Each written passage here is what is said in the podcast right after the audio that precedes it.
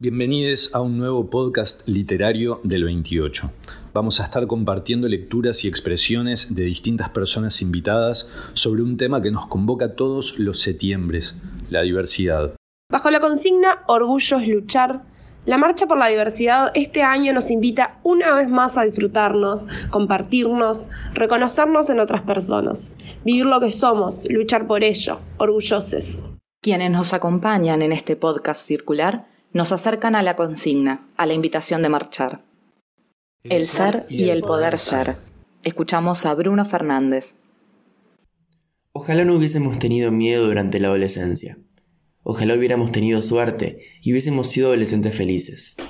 Ojalá hubiésemos podido tener un novio, ir de la mano por la calle con alguien, hablarnos con alguien que nos gustara, ir a un baile pensando que teníamos a alguien con quien darnos un beso, poder empezar a vivir nuestra sexualidad al mismo tiempo que nuestros compañeros, sin tener que esperar por miedo, por no querernos. Ojalá no hubiésemos tenido miedo, ojalá hubiésemos vivido sin tener que escondernos, viviendo nuestra libertad, viviendo. Pero la vida no es nuestros deseos, no salimos del closet cuando queremos, sino cuando podemos. Y ese podemos está más allá de nuestros deseos, está en la realidad concreta y a la vez efímera que es la vida que nos toca vivir está en nuestra experiencia, en nuestro tiempo, en nuestros hechos, entre esos mismos hechos que vivimos, dándole forma a lo que somos, sintiendo lo que nosotros mismos nos permitimos sentir, con dolor, con angustia, con pena, con alegría, con felicidad, con libertad, en definitiva, siendo. El deseo, después, del, deseo. deseo. Escuchamos la voz de Andrés Alba. Cada paso se me llena de palabras las dejo atrás, las pisoteo como charcos, como charquitos de sentido abandonados, con mis pies de cuerpo baleado, de los restos de la guerra del deseo, de los restos de mí. Si yo soy este varón que soy y vos, ¿qué importa? Vos, cascada de luz, un beso en la vereda, carcajada en el humo, harina fresca. Los recuerdos me habitan ahí, en el vacío del deseo, en las ausencias de otros cuerpos en mi cuerpo. Las palabras se me escapan por ahí, caen en los charcos y se ahogan bajo mi peso. Si yo soy este varón que soy y vos sos vos y qué me importa. E inclusive si mezclo las anécdotas, cascada en la luz, un beso que desvela, camuflado en el humo, herida abierta, los deseos que me habitan el vacío de este cuerpo que ya no está contigo ni tu cuerpo. Las palabras se me enredan y se anudan, no logro desatarlas, y ellas no logran desnudarte desanudarte en mi memoria del deseo. Si vos sos vos y también vos y también vos, si vos sos vos conmigo en el pasado y el pasado es presente en mi memoria, entonces vos y yo estamos siendo ahora, y si te olvido entonces ya no somos, entonces ya no quiero desatarte, entonces me quedo acá, en la maraña de palabras enredadas. Me ahogo en los charquitos, me aprieto contra el nudo. Las palabras y yo y mi cuerpo se aferran contra la memoria de todas las versiones de vos, a ver si llenan esos huecos. Si el deseo es inconcluso y por eso vuelvo cada vez al mismo punto de inicio, si yo soy este varón que estoy pudiendo ser y vos qué importa y el después. El después de esta pregunta que me está quemando el pecho y no te puedo hacer. El después de acá me quedo, ahogado en los charquitos, enmarañado recibiendo fogonazos de memoria que ametrallan como balas, como una ráfaga de luz en medio de la cena que me llena de huecos, llenos de vacío. Y quizás una sonrisa, ¿eh? Quizás en cada hueco nazcan flores sin espinas. Quizás vos veas el vaso que rompimos, el colchón del que caímos, el cómo nos reímos, la cerveza que tomamos y te sonrías. Quizás vos recibas también fogonazos de memoria que ametrallan como balas y ya no te precise y ya no extrañe la cascada, ni el abrazo, ni el humo, ni la herida, ni el deseo, el deseo que no soy, pero me habita, este cuerpo que era mío y que ahora es todo de memoria, de memoria de flores, sin espinas, y los huecos se me llenen de respuestas y se sequen los charquitos, y se ahogue la incógnita, irreparable, irremediable, de que quizás, quién sabe, también un día de estos, vos seas vos, y me extrañes un poquito. Reconocernos en el deseo. Escuchamos la voz de Samantha Navarro. Amelia miró a la clase con cara de perrito asustado. Sostuvo con fuerza la cuadernola y bajó la vista para empezar su lectura.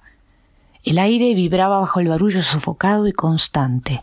Inés, Felipe y Diego la miraban con desprecio. El profesor Fagundes la apuró a leer. Sentía que su corazón se aceleraba locamente y que no quería para nada estar allí. El cuaderno temblaba levemente en sus manos. Desde las profundidades de su vergüenza e incomodidad, abrió los labios y leyó. Oh hermosura hermosa que mi mal anhela, desesperado. Me gustaría mojar una y otra vez mi bizcocho en el capuchino que tan primorosamente me has preparado. La clase estalló en carcajadas. Incluso el profesor Fagundes encontró dificultades en contener la risa. María Concepción fue la primera en tirarle un papelito hecho bolita. Enseguida se desató una batalla. El profesor Fagundes intentaba detenerlos, pero carecía de la autoridad suficiente. Al final decidió unirse a la trifulca. Amelia se escondía detrás del pizarrón verde con líneas blancas que usaban para algunas clases de caligrafía y música.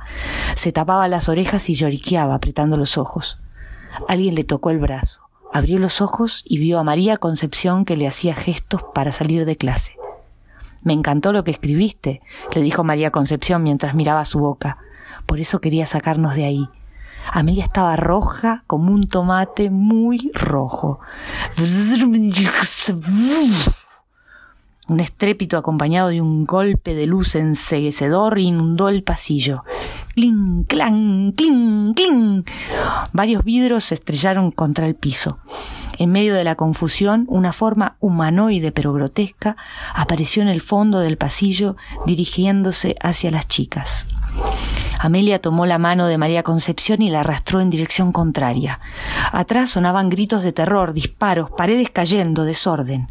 Ellas corrían desesperadas hacia adelante. ¡Bum, bum, bum, bum! Parecía que todo el edificio se estaba viniendo abajo. Alcanzaron el final del pasillo. La puerta-ventana que comunicaba con el patio interior tenía varios cristales rotos. Optaron por la puertita que llevaba al cuarto de las máquinas.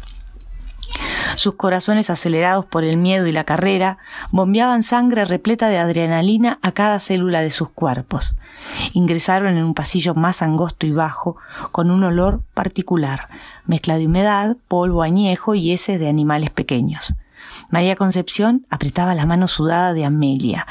A medida que se acercaban a las calderas, el ambiente se hacía más y más caliente. La camisa blanca, impoluta, con olor a suavizante que se había puesto María Concepción hacía apenas dos horas, estaba empapada, pegada a su cuerpo. Amelia jadeaba, apenas podía respirar. Se detuvieron. Filtrado por los ladrillos, el cemento y el hierro, le llegaba como en una pesadilla el sonido de la destrucción. Temblaban. Amelia se acurrucó en los brazos de María Concepción, que despedía un aroma extraño pero sugerente. ¿En serio te gustó lo que escribí? murmuró Amelia. Todos me odian. Me gustó mucho. Y tú me gustas mucho también, le respondió María Concepción suavemente en el oído. Amelia se tranquilizó y dejó de temblar. Súbitamente todos los ruidos se apagaron. María Concepción Tomó la cara de Amelia entre sus manos, miró sus ojos en la penumbra. Me gustaría mucho besarte, le dijo con voz de actriz hollywoodense. Amelia sintió que sus pezones se ponían duros y que toda el agua de su boca desaparecía. Tras un segundo de excitación, se besaron apasionadamente. Amelia nunca se había sentido así en su vida. Toda su sangre hervía llena de felicidad y de deseo se mordían los labios, los lóbulos de las orejas, se habían convertido en sus lenguas, tal como había leído en tantos libros. María Concepción bajó sus manos por su cuerpo y acarició sus senos. Amelia estaba excitadísima, ni siquiera tenía una palabra para describir lo que le estaba pasando. Tocaba a María Concepción, maravillada por su cuerpo elástico y elegante. Le abrió los botones de la camisa, le desabotonó el sutién, besó sus senos. Quería cada vez más. María Concepción la imitaba. Sus dedos estaban ligeramente fríos y con cada toque la hacía estremecer. Ya estaban desnudas, jadeando contra la pared del pasillo, una en otra, moviéndose rítmicamente, buscando el clímax. Pero Amelia palideció. Vi un brillo metálico en los ojos de María Concepción. Se dio cuenta que no era María Concepción quien estaba con ella. El, nuevo deber ser. Escuchamos a Juan Pablo Caparelli. Deber. Ser lo que une quiere ser es nuestro deber fundamental. Reconocer tu interior es importante, no solo para vos, sino para demostrarle a los otros que no ven y ni quieren escuchar. Tenemos derecho a ser sin preguntar y sin rotular. Los gustos son personales, que nadie imponga que nos debe gustar. Amar no conoce de envases, solo sabe de amar. Reconocernos en este valle y permitirnos experimentar es otro deber importante en este mundo tan desigual. Les invitamos a seguir escuchando este podcast circular y a marchar con nosotros este viernes 25 de septiembre. Orgullo es luchar. Qué orgullo es marchar, qué profundo es un instante. Escuchamos la voz de Agustina Aguilera. En 2017 aún no había salido del closet. Estábamos con una amiga en el centro y la marcha ya había empezado. Me acompañás hasta casa y así al menos por dos cuadras ves cómo es. Yo, una piba de 18 años que desde los 13 sabía que también le gustaban las mujeres. Yo, que igual pensaba que no tenía derecho a ser parte de tal evento porque solo había tenido experiencias con varones. Yo, rodeada de glitter y celebración, pero apagada por dentro. Primero se lo conté a mi madre, a mis amigos, a mi novio de aquella época, a mi padre. Sí, estoy segura. Sí, no es algo que surgió ahora. En realidad esa amiga me gustaba, mamá. No, no es una moda, papá. Sí, necesito mostrarlo. Sí, necesito decirlo. Y todas las veces que pueda. Bueno, perdón si no entendés que después de pasar años cuestionándome, ahora que lo tengo claro, quiera gritarlo a los cuatro vientos. Así al menos por dos cuadras ves cómo es. Ya pasaron tres años desde aquel día, y ya no grito, pero sigo hablando. Hablo en voz alta y a veces aún en secreto. Hablo sobre lo que soy, lo que me identifica y lo que me libera. Hablo por esas dos cuadras que me cambiaron la vida y hablo también por aquellos que aún no las caminaron, pero que espero algún día lo hagan.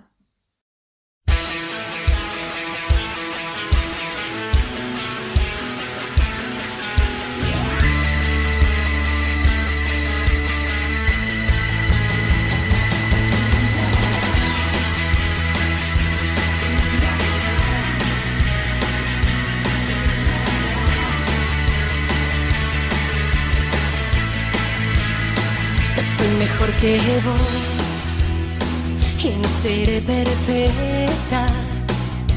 A medio camino por andar, cayendo y volviéndome a parar, aprendo del error y creo que el destino se escribe con gotas de sudor.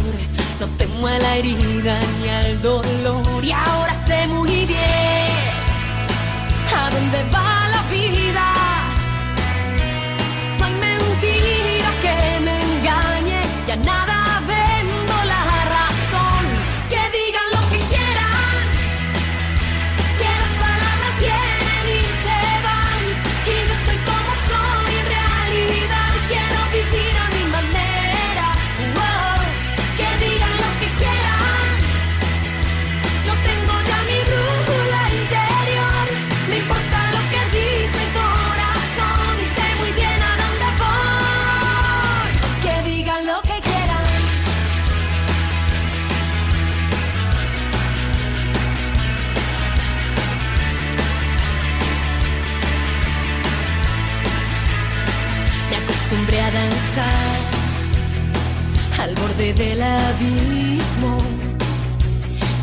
la mentira y la verdad son parte del tiempo que se va. La vida es del color del que yo quiera verla.